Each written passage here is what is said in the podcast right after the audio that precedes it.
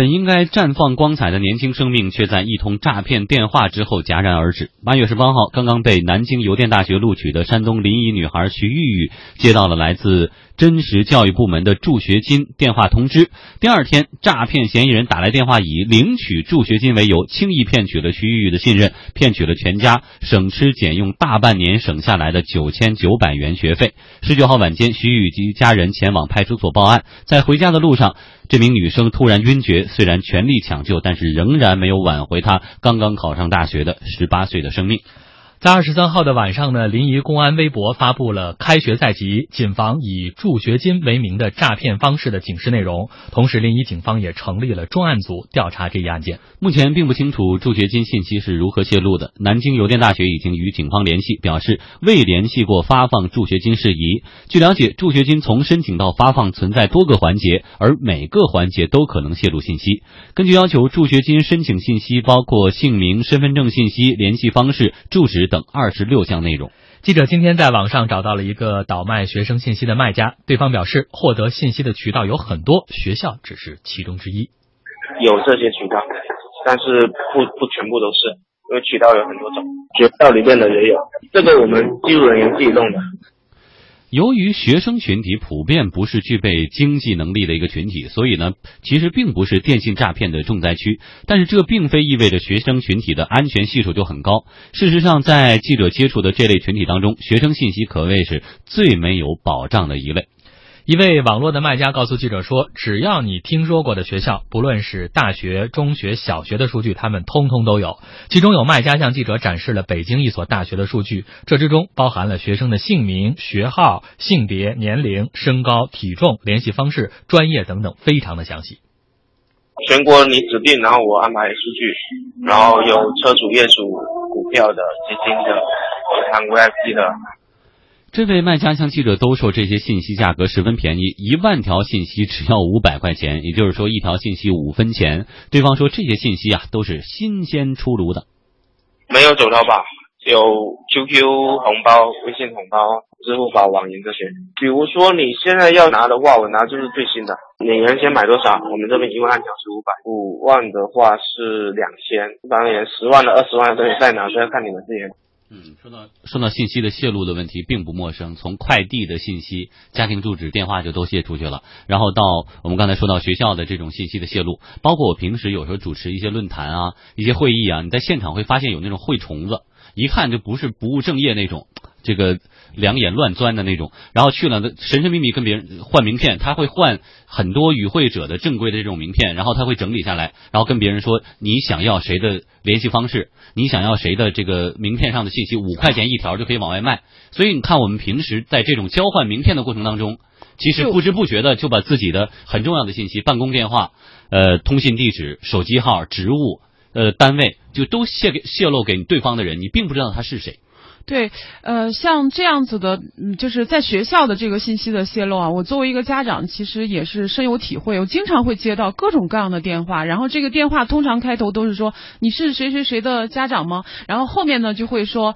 哎，我们这里有一个什么免费的试听课啦，或者是我们有一个暑假的这个旅游项目了，然后或者还有什么有关学生的各种各样子的服务了。最可怕的是，你刚干完某件事情，对，他就马上说一件类似的事情跟你说。对，那这些呢还属于是广告信息，对吧？那也是让我们不胜其扰。当然，最可怕的实际上是我们今天的这道新闻当中，呃，受害人所接受到的实际上是一个诈骗信息。当然，从这个事件过来过程来看呢，我们会看到说。呃，这个女孩子实在是太没有社会经验了啊！可惜的地方就是他怎么能够就那么轻信啊，然后随意的把自己的钱转出去？但是我们如果再分析一下的话，其实是因为他在此之前的时候接受过一个真实的一个信息嘛，跟他说了助学金相关的情况，相关的东西。然后第二天呢，这个诈骗电话打进来，所以才增加了这个诈骗电话的可信性。那么在这个时候，其实我们问一下，为什么这些数据被释放出来？或者被泄露出来的时候，往往会被社会上的骗子所利用，然后释放出它最大的危害呢？就是如果我们谈到现在大数据的话，看到这么一个例子，其实有的时候不不仅特别感慨，那这些骗子不是也是在利用大数据吗？他们对于大数据进行搜集，然后进对大数据一整理，然后亲自的去对这些大数据一一的去打电话，然后去进行实施行骗。那我们其实想到说。大数据其实是个中性的东西啊，对我们这个社会，呃这个各种各样子的人开掘大数据当中的资源，可以为整个社会造成福利的时候，你会看见说。被这些不良之徒所使用的时候，它给这个整个社会造成的危害、造成的风险也是巨大的。嗯，所以你的信息别人怎么知道了？想一想自己平时的生活习惯，走在路上发一本杂志就给人家填一个表，或者说扫码就给送礼物、添加关注，其实你的微信的信息在不知不觉当中就已经出去了。对，那如果是从谈防范这样子的事件，避免再次发生的呃这种这种方向来看的话，好像我们第一个还是要求我们个人。呃，要提高防范意识吧，就是一定要警惕，说自己的信息不要随便泄露出去。第二呢，就是一定要防范说不明的电话。像这种不明的电话，你没有办法确定他的身份，甚至有一些电话，它来自于实际上就是在手机上，它能显示出说什么来自于什么公安局、派出所，甚至来自于什么官方的政府机构部门的时候，你还是心里头还要提一个醒儿，因为有一些基站它能够伪造这些政府机构部门的电话来进行行骗，我们得活？得多累呀、所以过去你看，大家说这个老年人容易被这种电信诈骗所所累，但是这次呢，大家又会觉得是不是学生在这方面我们也要加强教育？经验比较少。，对，但是话说回来，整个的这个环境摆在这儿的话，可能大家现在的一种感觉防不胜防啊。所以你说我们刚才说到的这个信息泄露，信息泄露的这种根源究竟在哪儿？是因为我们现在的处罚的力度远远不够吗？因为这种事情已经一而再、再而三的发生过。对，那在这个时候，其实从国家和政府的层面来看的话，仍然是说这么多的电信诈骗，难道没有办法吗？没有办法去解决，或者是从某种技术上去杜绝它吗？嗯，然后从这个法律上能够严刑峻法、惩前毖后吗？嗯，那这个我觉得是应该说由政府部门来对这个呃事情进行严格处理，给我们信心，跟给整个社会以一个呃正向的这种启示。难道如果说一个地区的治安不好，政府难道或者说相关部门难道应该跟民众说，这不能怪我们，你得你们自己要去练功夫，你们自己要去练一身的本本事去打败坏人，而不是说你们不赶紧把坏人抓对，起来吗？你们得保护我们。关键的问题啊，我觉得是怎么让我们这种打击变得常态化。我们经常可能在新闻当中能听到说，最近我们要集中治理什么这种垃圾短信，严打对，集中治理。但是往往我们都是这种运动式的执法，可能对于这种违法犯罪的震慑的力度相对来说就会大打折扣。所以也希望这种监管能够常态化。嗯，当然，在山东女孩这个被电话诈骗骗走大学学费去世的这一事件当中，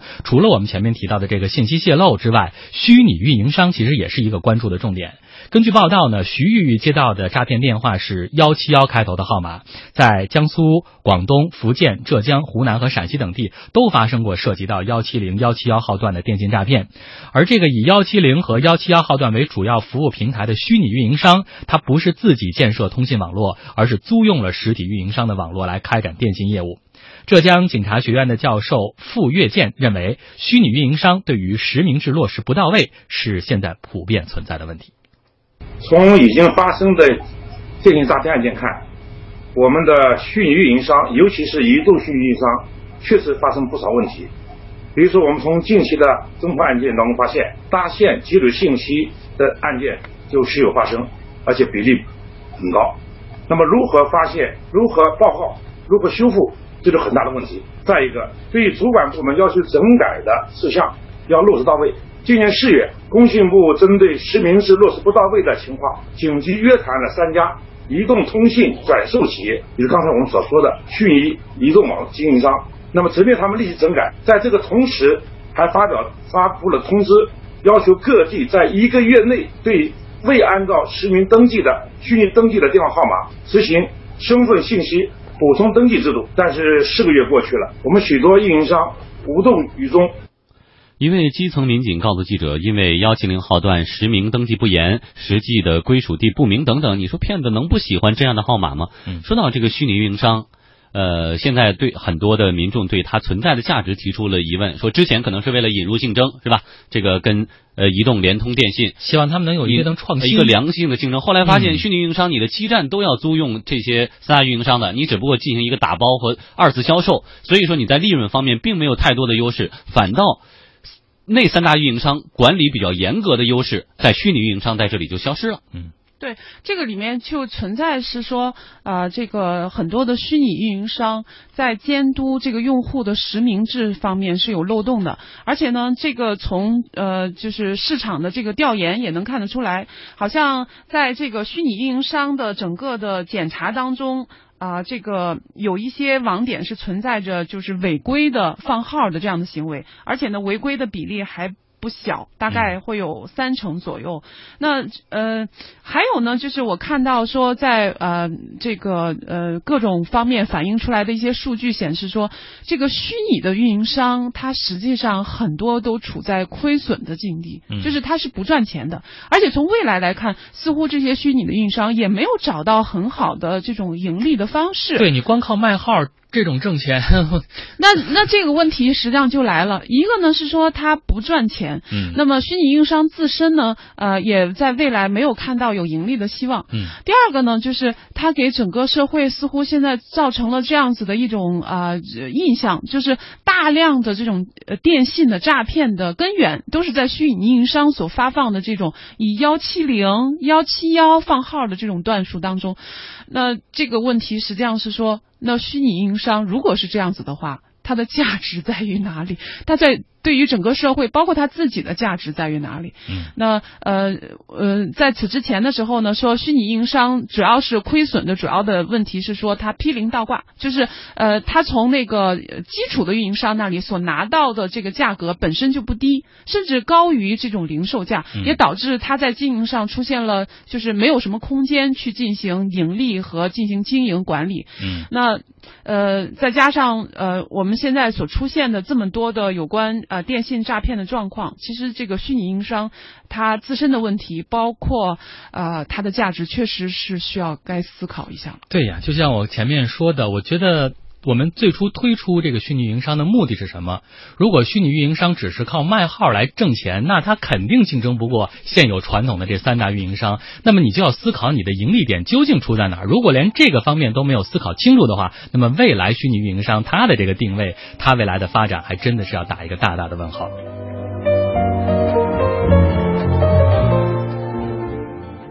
北京时间十七点四十六分，天下公司直播继续，刷新朋友圈观点齐分享。接下来有请经济之声观察员何木带来今天的话题。据说凡是能谈成事儿的人都长着一张扑克脸，是说情绪管理的话题。对对嗯，呃，因为我们每天的工作当中，实际上都是与形形色色的人在打交道，可以说是这种谈判是无处不在的。但是好的谈判者呢，往往都有一张呃这个扑克脸。当然，这个扑克脸它并不是说毫无表情，或者是时刻的去隐藏自己的真实的情绪。是 Lady Gaga 的 Poker Face 吗？对，但是它实际上是说，在适当的时机要展示出适当的情绪，也就是说，每个人都是演员嘛，关键也是看你的演技是如何的，尤其是在谈判当中，看你的演技是如何的。那如何做到比较好的演技呢？首先是要管理愤怒啊，这个愤怒呢，很多人都认为。呃，它是一个有益的情绪，就是能够帮助我们在谈判当中赢得更多的利益。然后，呃，因此呢，有一些人就故意的去夸大自己的愤怒的情绪，觉得呃这样子可以有利于他在谈判当中的这个表现。呃，在某些案例当中，我们应该看到愤怒确实是能带来好的结果，但是学者的研究呢也表明，呃，这种情况往往只出现在那种一次性的谈判当中，就是呃在。比如说，当你去购车的时候，和陌生人讨价还价的时候，那么这种方式呃可能会奏效。但是使用这种招数，我们也必须明白他所付出的代价。就是谈判者呢，在谈判当中如果发怒，他其实会损害双方的，就是谈判双方的长远的关系。因此，在一些复杂的而且多轮的会谈当中，还是要注意谈判者要控制自己愤怒的情绪。如果现场的气氛变得紧张起来，可以要求中场休息，冷静一下再说。嗯，但是这其实是很难做到的，因为愤怒会激发战斗或者是逃跑的反应，它其实是驱使你的怒火升级，而不是偃旗息鼓。所以呢，不要被自己的感性所控制，要花时间平息怒火。在激烈的谈判当中，适时终止或者是暂停，实际上是一种比较明智的做法。第二个呢，是要应对失望和遗憾。我们常常会想到说，谈判就是一种二元对立，就是非赢即输，呃，是一种零和博弈。但是这种想法往往太过简单粗暴。多数的复杂的谈判，最后双方其实都是在某些方面达到了目的，但是在另外一些方面失利。也就是说，这种成功和失败是并存的。当尘埃落定之后，人们会很自然的开始审视新达成的协议，从总体评估是否满意。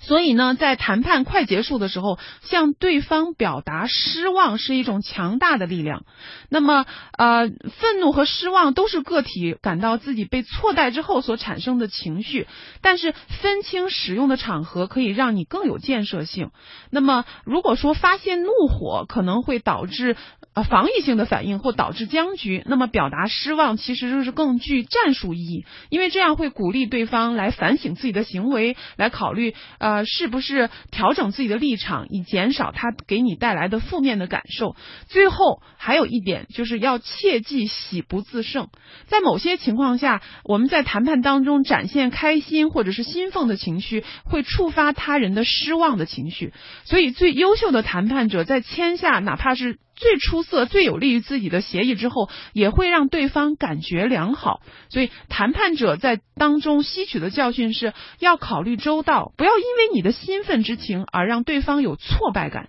要有怀疑的精神，不要让兴奋演变为过度自信，或者是在信息不足的情况下承诺过多。所以，要想成为更好的谈判者，要认真的、彻底的评估自己在谈判前、谈判中、谈判后可能会有的感受，并通过技。巧将这些体验最小化或者是最大化，并且根据需要去压抑，而且或者是突出情绪的表达。